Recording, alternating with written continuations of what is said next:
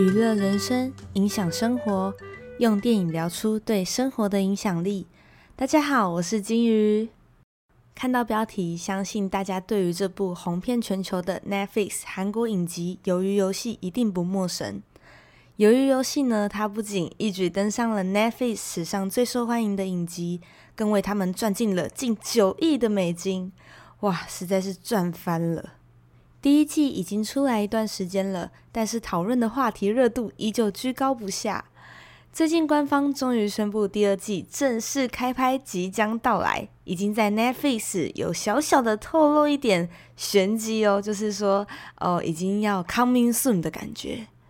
有看过第一季的大家应该都期待很久了吧？不过不知道大家有没有听说 Netflix 近期将会改制的事情？金鱼帮大家整理了一些资料跟懒人包，主要的内容呢就是在讲 Netflix 要准备打击共享制度。很多年轻人呢为了降低订阅的价钱，会跟朋友或是跟陌生人一起合买 Netflix。最近 Netflix 要做出所谓的抓寄生虫。因为二零二二年四月财报显示订阅人数大幅下降，他们可能就在想，是不是因为太多人共用账号，所以提出了一些对新制度的想法，像是一直以来他们为了观影品质坚持没有广告，近期却表态了将通过广告提供更低的订阅价格，等于说呢，他会提供一个方案，看影片的时候会有广告，但是每个月缴的钱就可以更便宜。虽然我觉得这是一个还不错的方法，至少提供了他们可以同时赚钱又可以让订阅户省钱的方案，但另一个他们提出的新制度我就不太能理解了，就是打击共享制度。原本订阅户是可以跟朋友一起共享账号的，未来预计只有同住的家人才可以一起使用。如果有家人想要一起用，但是却没有住在一起的话，那该怎么办呢？可以。但是必须付更多的钱。总归一句就是有钱好办事，付钱付钱付钱，这样子叫我们付更多的钱。现在也有许多其他新奇的串流平台，像是 Disney Plus 最近蛮红的吧，还有 Apple TV 这些。那 Netflix 呢，想要透过打击账号共享，非同住的成员就会被迫强制收费，无非就是为了赚更多的钱。近期已经在智利、秘鲁。等国家实施针对家庭方案加价的计划，这样子真的对 Netflix 的订阅户数有帮助吗？大家是怎么想的呢？虽然还不确定，但我能确定的是，如果真的在台湾实施了，这些年轻人几乎占了大部分的订阅数，很多人都是以合买的方式在看 Netflix，也就是说。共享改制之后，这些用户必定是首当其冲，把这群年轻主力推走，绝对不是好事。而由于游戏第二季的推出，是否能替订阅户下降的 Netflix 止血呢？让我们继续看下去。先来简单的说一下我看完这部影集的感受。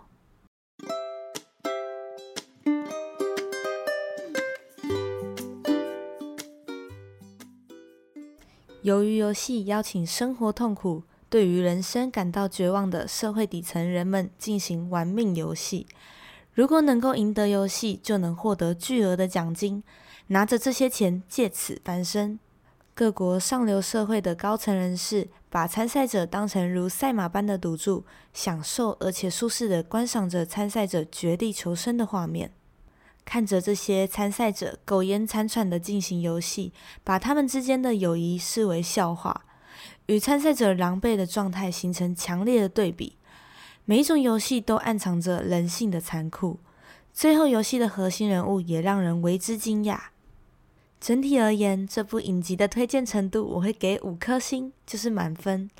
之前有被说抄袭日本电影《要听神明的话》。由于我看过《要听神明的话》，所以有感觉到设计手法和剧情有一些相似，血腥程度也挺接近的。不过，由于游戏选择参赛者的原因和背景交代的更完整，而且有意义，角色之间的关系建立的也很好，而非只是随机找来参赛者参与游戏。剧情设计的很抓眼球，可看性高，对于角色之间的情感也能够触动人心。要听神明的话呢，个人认为偏重于娱乐性质，而鱿鱼游戏则是娱乐与反思意义兼具的作品。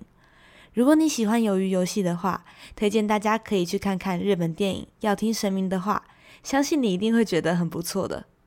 啊，我突然想到有一部日本的电影也可以推荐给大家，就是《赌博默示录：人生逆转游戏》，大家有看过吗？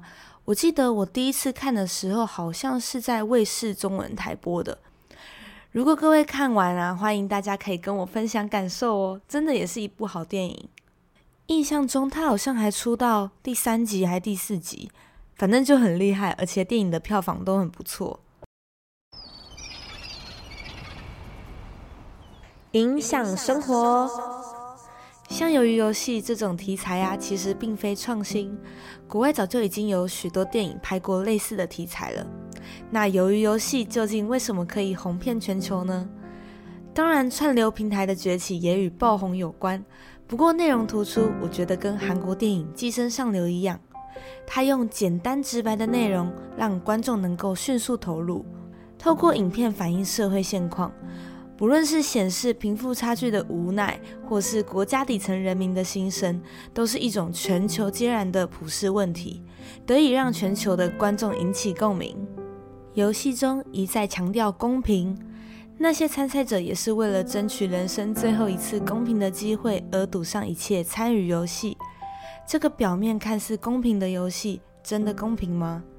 就让大家自己去看影集体会。看过一遍再回去把细节重看，就会发现很多元素跟人物出现的设计都隐藏着玄机。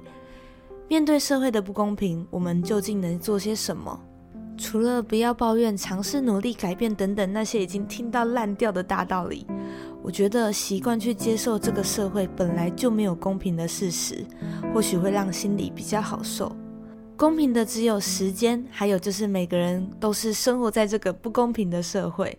由于游戏中呢有一句台词说：“我出来后发现这里更像地狱。”或许现实真的就是比游戏更残酷，而我们生活的世界面对无数的挑战，其实就是一场又一场的鱿鱼游戏。适者生存，不适者淘汰。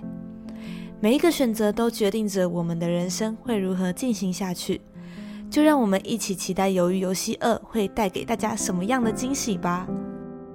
不知道大家有没有听出来，我的声音跟之前是不是不太一样？希望是没有不一样啦。为什么会这样子问呢？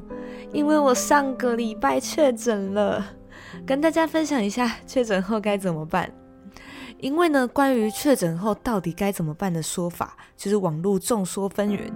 那我就实际。确诊了一遍，然后跟大家分享一下。那根据地区的话，好像处理方式也是会有一点不同。那我自己是住在呃北部新竹，好，那我就来跟大家分享一下我是怎么做的。我确诊的那一个礼拜啊，几乎每天都会发一则就是确诊日记在我的 IG 里面，然后我会记录一下身体的状况。那我就念一下我那个时候 PO 在 IG 里的文。确诊日记 Day One，如果确诊该怎么办？总共有四个步骤。第一个步骤呢，就是先查附近有哪一间诊所提供线上看诊。第二步就是加入诊所的 Line。第三步，把两条线的快筛试剂和健保卡一起传给他们看，线上挂号。那确定线上挂号成功之后呢？第四步骤，看诊后拿药，由他们来回报给政府。那最后呢，就是我们拿药了，好好的在家里吃药，然后乖乖休息睡觉，不要做激烈的运动，等待康复就可以喽。没错，就是这么简单。接着我继续念确诊日记 Day Two，记录一下身体状况。症状呢，就是有明显的喉咙痛，然后会有痰，然后有一个症状就是，不是说确诊会脑雾吗？那我觉得我应该是天生健忘，因为我那一天，呃，走下去原本要装水，结果我走下去，我忘了我自己要干嘛。不过我觉得这个应该，嗯，跟确诊没关系吧？我觉得我自己本身就是一个超级健忘鬼，所以我不会说是一定是确诊的后遗症啦。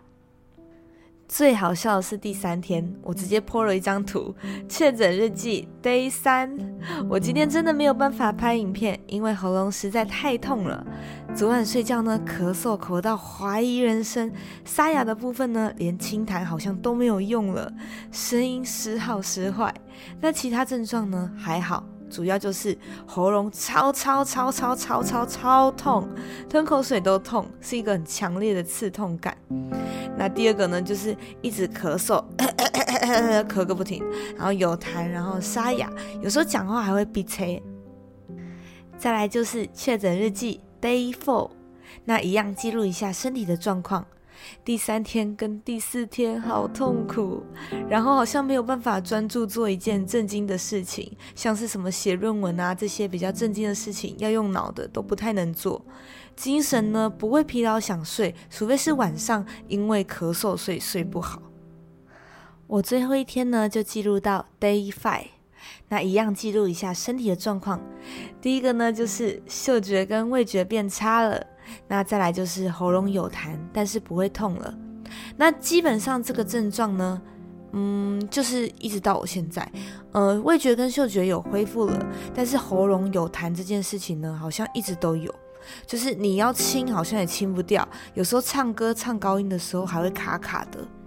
就是听朋友说要多吃一些止咳的中药，然后可以帮助改善这样子。整体而言呢，我觉得第三天跟第四天的症状最严重，希望大家都要好好保重，一直健健康康的。感谢您的收听，娱乐人生，影响生活，我们下次见，拜拜。